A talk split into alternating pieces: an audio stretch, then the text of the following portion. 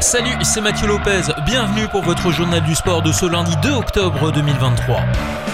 En MotoGP, c'est Jorge Martin qui a remporté le Grand Prix du Japon, finalement écourté à cause de la pluie. L'Espagnol a devancé l'Italien Francesco Bagnaia, actuel leader du championnat, et Marc Marquez, auteur dimanche de son premier podium de la saison.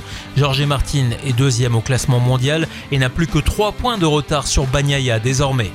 En rugby, Antoine Dupont se remet rapidement de sa blessure. Le demi de mêlée français a rejoint ses partenaires à Aix-en-Provence après avoir reçu le feu vert de son chirurgien. Si sa présence face à l'Italie ne paraît pas indispensable, Dupont est attendu pour disputer l'éventuel quart de finale contre l'Afrique du Sud. En cyclisme, le Slovène Primoz Roglic s'est imposé une troisième fois sur le Tour d'Émilie en Italie. Vainqueur au sprint devant Tadej Pogacar et Simoniat, il a également acté son départ de la Jumbo Visma à l'issue de la course. Et puis Peter Sagan, triple champion du monde, cette fois maillot vert du Tour de France, a mis un terme à sa carrière professionnelle sur route à l'occasion du Tour de Vendée ce week-end. Le Slovaque ambitionne désormais de participer à l'épreuve VTT des Jeux Olympiques 2024.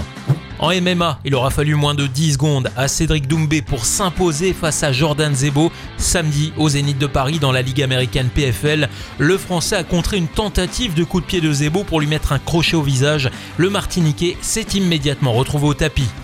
Enfin, on termine ce journal par du football. Le FC Metz disputait la septième journée de Ligue 1 dimanche en déplacement à Toulouse.